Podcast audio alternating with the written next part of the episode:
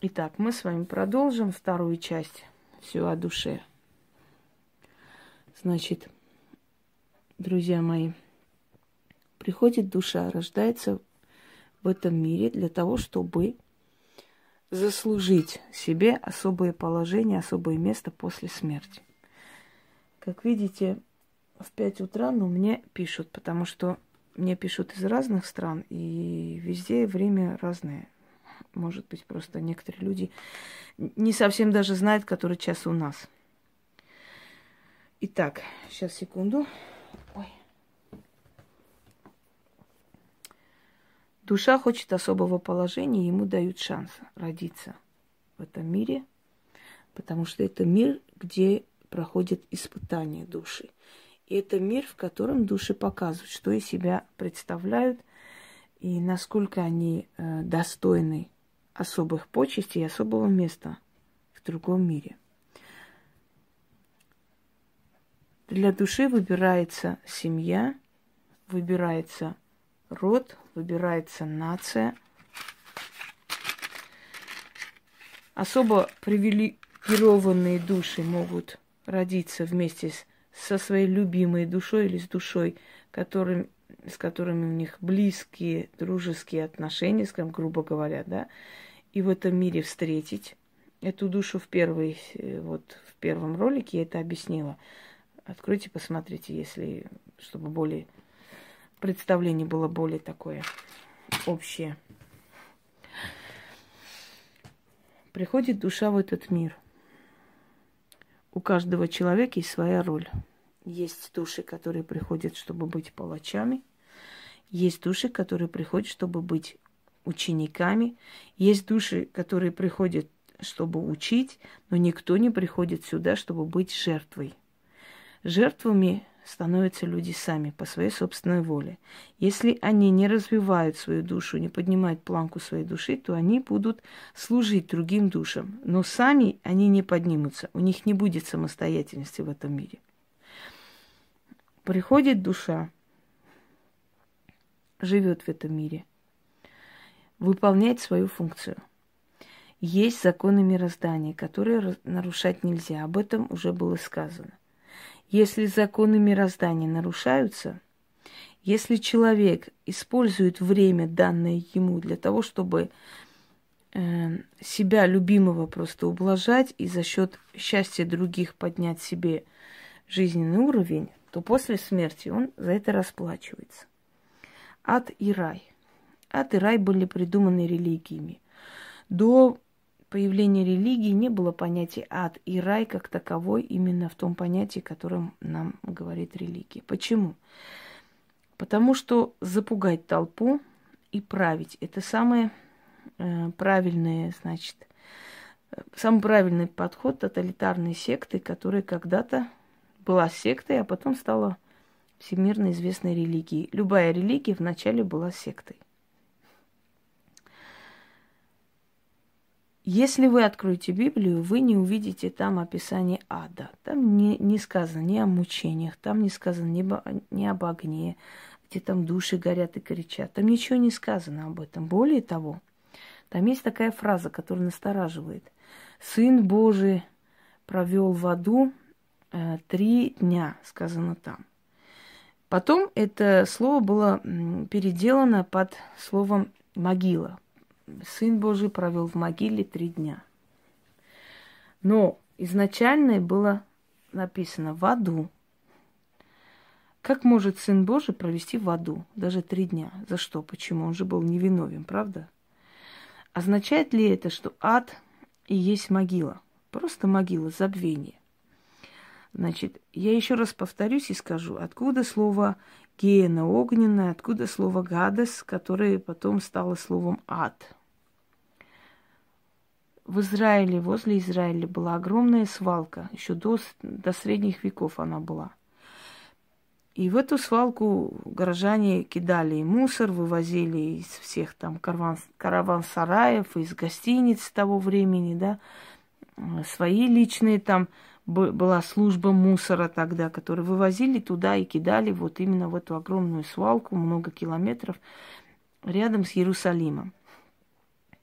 Так вот, в эту мусорную свалку кидали трупы э, преступников, насильников, воров, убийц и так далее. Считалось, что если тело человека не захоронить, то э, его душа не находит покоя. И поэтому было запрещено их хоронить по-человечески. Их должны были кинуть туда, забыть их имя, не произносить. И в роду запрещалось о них говорить. Должно было быть полное вечное забвение. За свои вот такие проступки человек заслуживал и получал такую кару.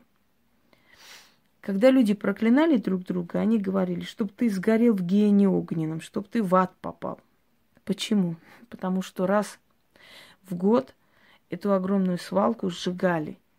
И, естественно, трупы убиенных преступников, которые, ну, кто в каком состоянии уже был там, все это сгорало вместе с э, мусором. И вот это проклятие, это пожелание сгореть в гене огненном было сказано для того, чтобы, э, чтобы, мол, вот так живи и так умри, чтобы о тебе памяти не осталось, чтобы тебя вот как мусор выкинули, сожгли, и чтобы ты даже не имел могилы. За это уцепилась религия. Религия создала целый культ ада. Религия очень красочно начала описывать, и святые отцы стали описывать и говорить. Если так, по сути, подумать, ад просто полагается всем нам за все. Просто за то, что мы люди, просто за то, что мы хотим есть, пить, любить хотим, знаете ли, мечтаем о хорошей жизни. Просто за то, что мы лак намазали себе на ногти, нам вообще положено гореть в аду вечный, в вечном огне. Вопрос. Скажите мне, пожалуйста, принимаете ли вы Бога, который жарит создание, да, свое и наслаждается муками, даже таким образом наказывая. А если логически подумать, он сам создал его таким, он привел его в этот мир палачом. Он создал его таким, и потом за это и наказывает. Э, как же можно назвать его после этого милосердным? И всепрощающим и добрым, который придумал ад э, для очищения души. За это ухватилась инквизиция, которая сжигала людей при жизни, то есть живыми, да, считая, что если они пройдут муки ада в этом мире, то в том мире они уже вечно будут жить и здравствовать. То есть они спасают душу от вечных мучений, один раз сжигая его в этом мире. Это ужасное наказание, и мне кажется, что даже представить уже холодеет кровь от того, что делали с людьми, наши святые священные отцы. Религия себя изжила, изживает, и потихоньку уже, ну, скажем так, у каждой религии свой темный век. Темный век христианства был тогда, темный век других религий сейчас проходит потихоньку. Через лет сто религия уже будет рассматриваться как просто данность, формальность, если только, если вообще останется. А, так вот, ад – что есть ад? Каждый человек, который приходит в этот мир, он хочет кем-то стать в этом мире. Ребенка спроси, кем ты хочешь. Я хочу стать космонавтом, или певицей хочу, или актрисой. Каждый хочет стать известностью. Никто не сказал, я хочу стать грузчиком и, или уборщицей и всю жизнь пахать.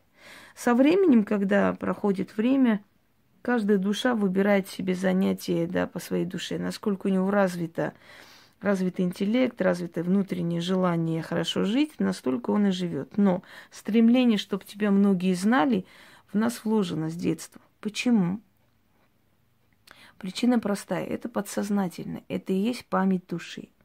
Нам там сказали, если ты проживешь свою жизнь так, что после твоей смерти будут тебя благословлять, благодарить люди, то твоя душа заслужит высокого, э, высокой чести, высокого места – Потому что каждое благословение, каждое доброе слово, каждое спасибо – это и есть энергия, которой мы питаемся, дорогие друзья. Этой энергией мы питаемся и при жизни, и после смерти. Если наше поколение, если мы были достойный человек, оставили после себя здоровое поколение, э, хороших детей, людей, которые создают семьи, после нашей смерти – они будут нас вспоминать, они будут говорить о нас хорошие. Каждое слово благословения нам, нашей душе дает определенную энергию. Эта энергия нас поднимает вверх, поднимает вверх. Постоянно. Пока есть поколение, пока нас помнят, эта энергия поколений нас поднимает вверх. Если человек мировая известность, тем более у него есть огромный эгрегор.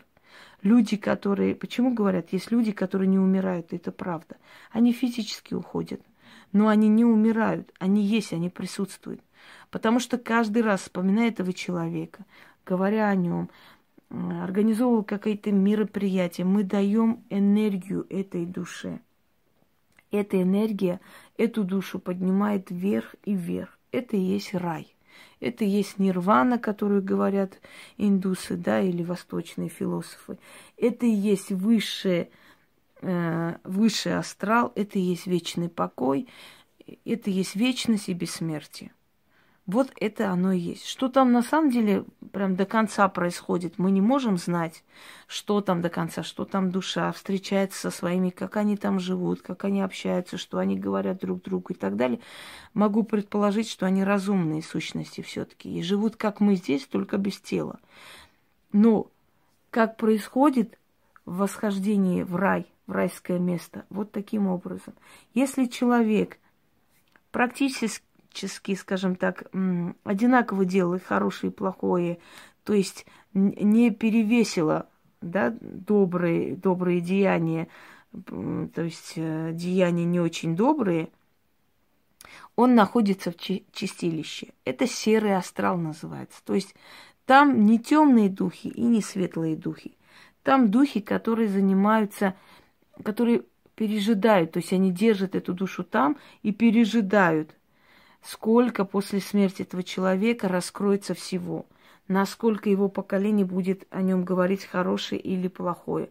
Вот как скажет, если есть заслуга после его смерти, его душа поднимется над серым астралом, поднимется в более светлые вот эти вот пласты. Когда он поднимается чуть выше, но такая душа, естественно, очень высоко не полетит, но она будет, будет в тишине, в покое своей, без, без особого наказания.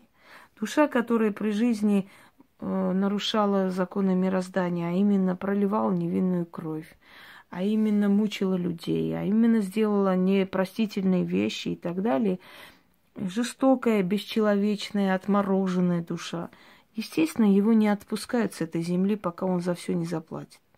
Он будет смотреть, как мучится его поколение, как вырождается его род. Самое страшное, что этой душе запрещено что-либо говорить, как-то предупреждать и так далее. Если вы замечали на снимках, да, когда попадаются такие сущности, очень часто у них гримаса страданий. Им просто физически больно находиться между мирами. Они должны уйти на покой. Но они не могут уйти. Они должны видеть это все до последнего человека в своем роду. Э, увидеть смерть, кончину, разорение полное. Только после этого его отпускают чистилище, где опять поджидается момент, насколько много хорошего скажут после про этого человека. Сделают о его памяти там что-нибудь. Не сделали ничего, все. Его спускают низ, низкие планки. В низких планках душа мучается. Мучается таким образом, что не находит покоя. Он рыщет голодный он не находит покоя. То есть он находится вот в, эти, в этих темных просторах астрала. И там нехорошо ему. Это и есть ад, дорогие друзья. Вот таким образом происходит чистилище, серый астрал, ад и рай – Рай, что значит покой, вечный покой, спокойствие, наслаждение этим эгрегором своим, который создается вокруг тебя. Насколько ты известный человек, насколько ты сделал хорошо, насколько ты сделал нужного. Хорошо тоже относительно, да, для кого фу, для кого-то это хорошо, для кого-то не очень.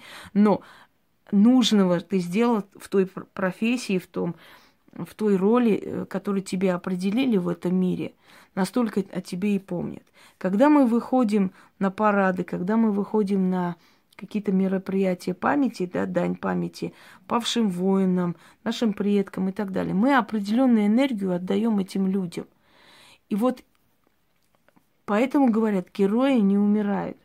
Люди, которые ушли насильственной смертью, люди, которые спасали других, люди, которые сохраняли свою нацию, свой род. Ведь воевать, знаете, за свою, за свою нацию, за свой род, за свою семью, это великое дело. Объясню почему. Потому что ты сохраняешь, сохраняешь продолжение поколений.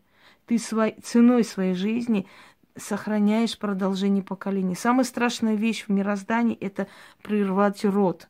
И люди, которые работали чекистами, расстреливали людей, там, мужчин молодых, то есть которые могли продолжить это древо, род – они прервали это древо. Если они расстреливали мужчин, то у него в роду мальчики будут рождаться больными, у него мужчины будут несчастными.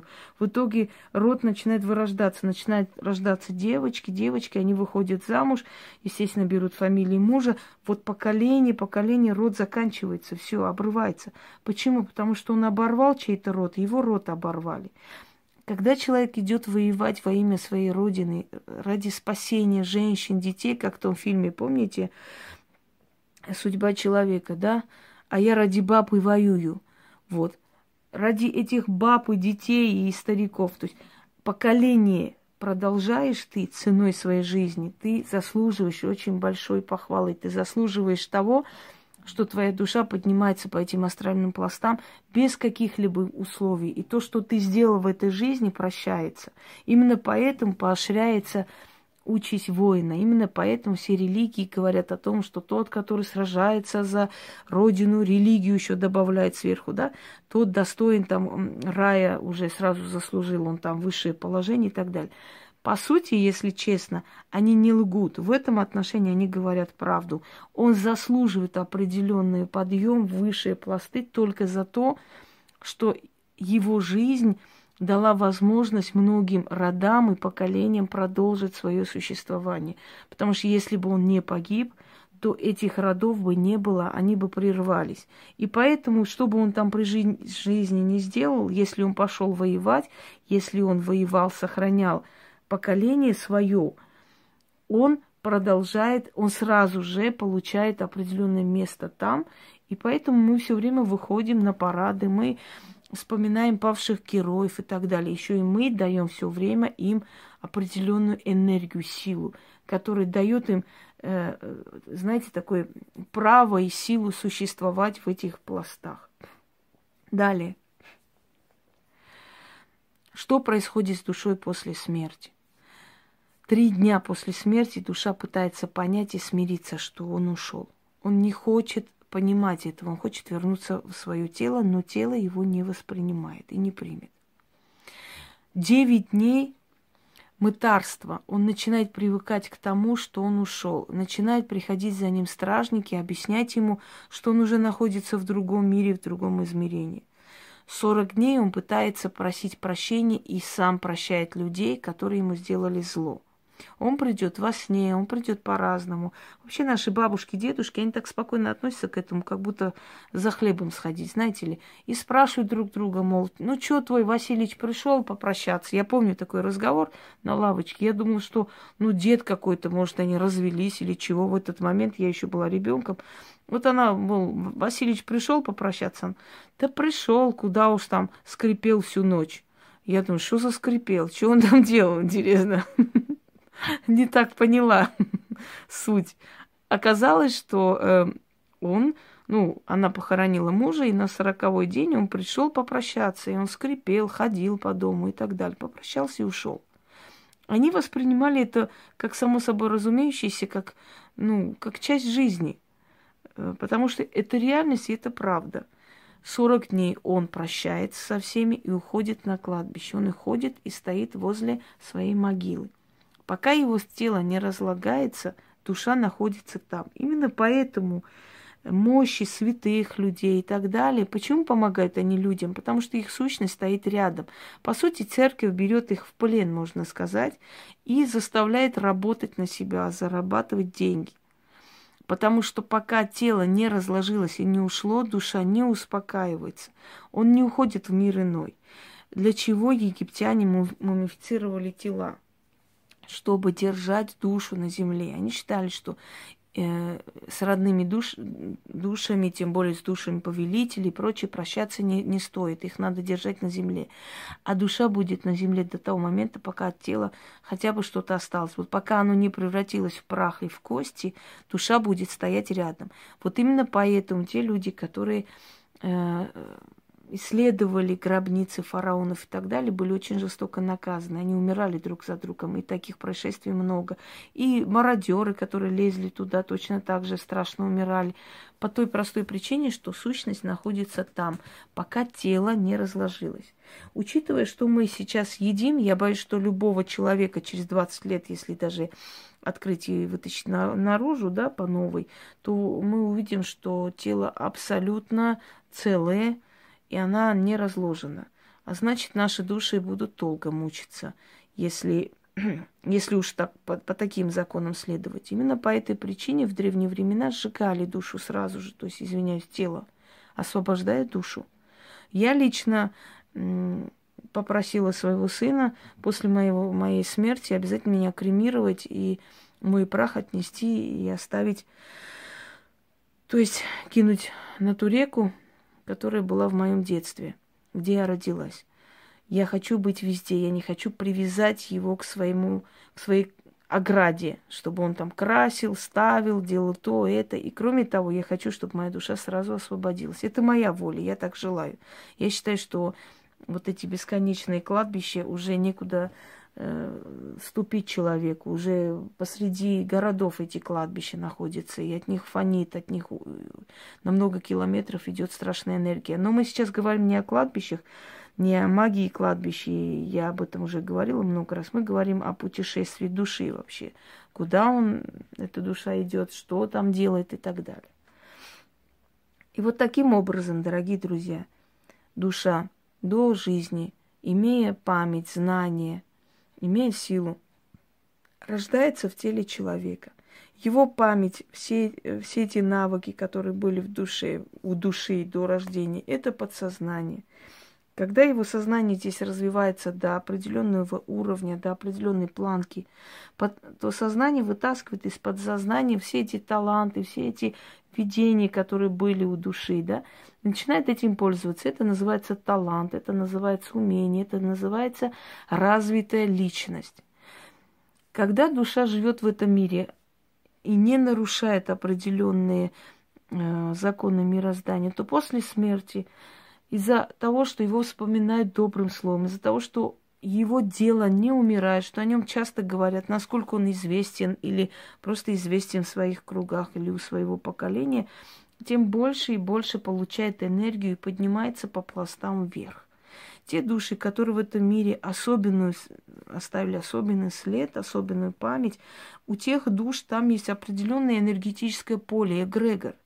Они не боги, естественно, но они такие, мал- такие маленькие башки, можно сказать, сущности, которые обладает огромным полем энергии. Это могут быть ушедшие звезды, это могут быть ушедшие поэты, это могут быть правители, э, которые оставили после себя след, не просто пришли там по наследству, получили корону, да, и проели свое время и ушли, а те правители, которые были законодатели, о которых мы говорим, те же самые великие правительницы, императрицы, султанши, да, которых все время снимают фильмы, вокруг которых легенды, рассказы и всякого там рода придуманные там и так далее. То есть их личность не оставляет в покое. Они все время говорят, пишут, снимают фильмы.